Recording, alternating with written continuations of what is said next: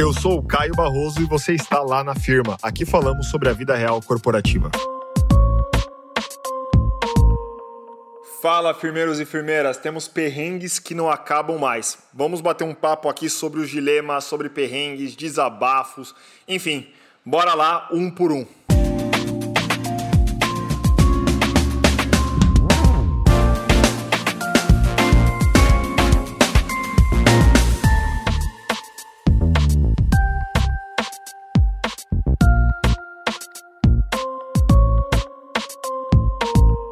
Final do ano chegando e a conta do presente do gestor para pagar. Devo entrar nessa e pagar? Esse negócio de presente para gestor é, é complicado. E é complicado por alguns fatores. Né? O primeiro ponto deve ser sempre quem quer participar. Quem gostaria de participar dessa divisão de valores aí para pagar o presente do gestor? E outro ponto é, será que o gestor merece mesmo um presente, né? Indo um pouco mais, mais além. Bom, galera, acho que tem que pensar quem quer participar. É importante pensar também sobre o valor do presente, porque na equipe tem pessoas com diferentes cargos e condições financeiras, né? Acho que não vai fazer aí o, o aprendiz é, pagar a mesma quantia do coordenador, porque daí também é, é sacanagem. Vale o exercício de fazer uma divisão de júnior, de pleno, de sênior, ponderar os valores e tal. E boa sorte aí, acho que além do, do presente do gestor, chegando no final do ano, que a gente tem amigo secreto da firma. Vou abrir um espaço daqui a pouco para a gente falar um pouco também sobre, sobre amigo secreto. Boa sorte, hein? Tive um branco na hora de apresentar os indicadores. Olha, o branco chega quando a gente uh, mais precisa das informações, né? Você está ali empolgado, você quer apresentar, você fez o um material, tem 50 slides, 40 slides ocultos, enfim e você não quer esquecer de nada, você quer ter certeza que você vai apresentar bem, que a mensagem vai ser passada ali com clareza.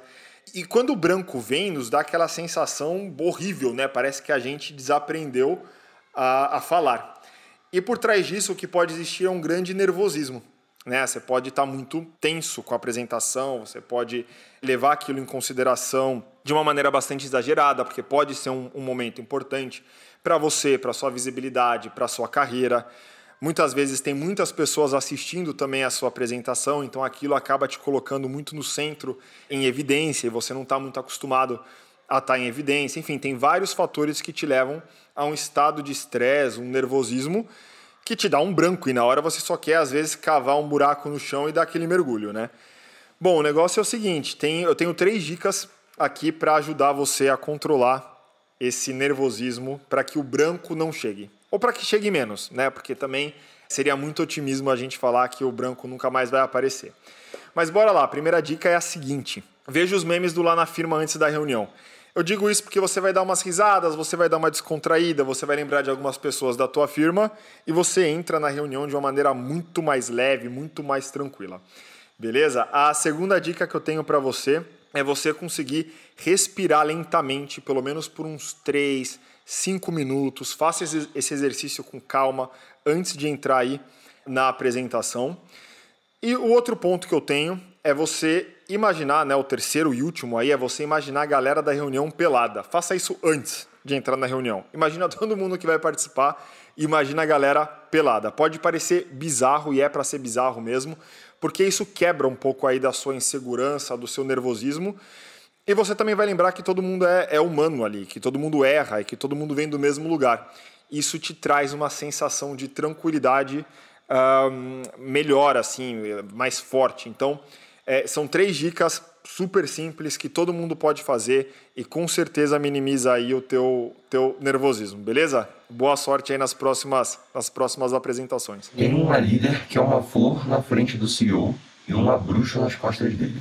É, essa líder divide o comportamento dela por cargos. Tem gente que faz isso, né? Bom, eu trato o estagiário de uma forma, eu trato o analista sênior de outra e eu trato o diretor de outra, e essa pessoa fica aí transitando entre vários personagens de acordo com o interlocutor. E isso é muito difícil, é muito complicado, porque não se sustenta. Vai chegar uma hora que essa pessoa vai se perder nos personagens e, e cai. Essa pessoa cai. Então, em algum momento, ela se esquece do personagem e ela acaba perdendo a credibilidade dela para qualquer profissional da empresa independente do cargo. E eu acho que tem um ponto importante também para esse tipo de, de perfil de liderança, que é sempre levar em consideração que as pessoas mudam de cargo, as pessoas são promovidas, as pessoas fazem movimentações laterais. Então, quem está às vezes na sua equipe hoje pode ser seu par amanhã, pode ser o seu líder amanhã, ou pode ser a área cliente amanhã. Ou seja, você precisa tratar todo mundo de uma maneira única e igual, porque no final do dia as pessoas vão mudando os papéis na, na organização. Então, o mais importante é que a liderança trabalhe aí a autenticidade. E para você que está vendo essa situação né, da, da líder que divide o comportamento aí de acordo com as pessoas, bom, a minha sugestão para você é você ficar tranquilo com isso, porque no final do dia não é sobre você. Você já observou o comportamento, mas você não tem tanta ação nesse sentido.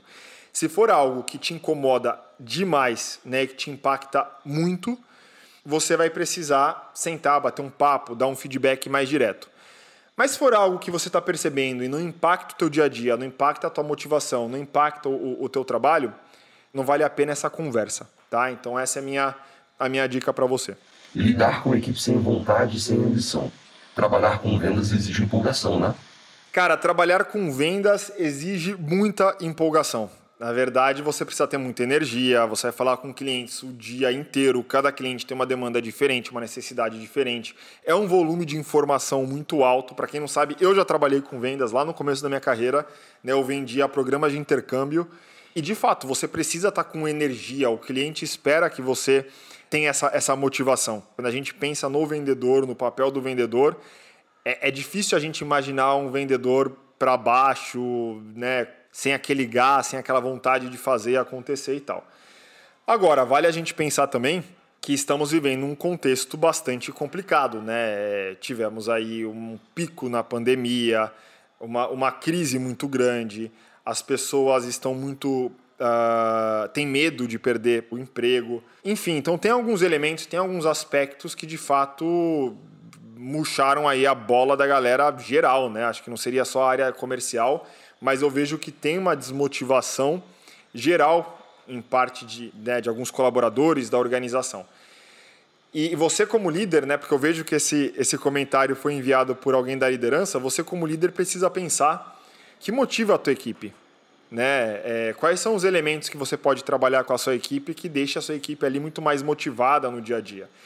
E muitas vezes é abrir o jogo e conversar com eles. Fala, olha, eu tenho percebido vocês um pouco para baixo, assim, a nossa área é uma área que demanda muita energia. O que está acontecendo? Você quer bater um papo? O que falta? O que a gente poderia fazer de diferente? Como é que você enxerga a tua carreira? Enfim, vai aberto também para um bate-papo com a equipe, para sentir da equipe quais são os pontos que devem ser levados em consideração. E aí, nesse bate-papo, talvez você vai descobrir alguns pontos que você nem imaginava. Então, a minha dica é sair, às vezes, desse campo de, de percepção e, e conversar aproximar o, o diálogo. Então, fique mais próximo aí da sua equipe, bata esse papo, entenda quais são os elementos de motivação e bora vender, galera, porque área comercial é energia pura, tem que ser, tem que ser por aí mesmo, beleza? Galera, espero que vocês tenham gostado aí dos perrengues, dos desabafos, das dicas que, que eu trouxe aqui para vocês. Acompanhem lá na firma nas redes sociais e não esqueçam aí de fazer a avaliação do que você está achando do nosso podcast, beleza? Até a próxima. Se você ouviu até aqui, tira um print, marca a gente, apareça nas nossas redes sociais. Estamos no Instagram com arroba lá underline na firma e no LinkedIn com lá na firma. Além disso, siga o nosso podcast e avalie na plataforma de preferência, beleza? Na certeza da vossa compreensão, best regards. Uma produção, voz e conteúdo.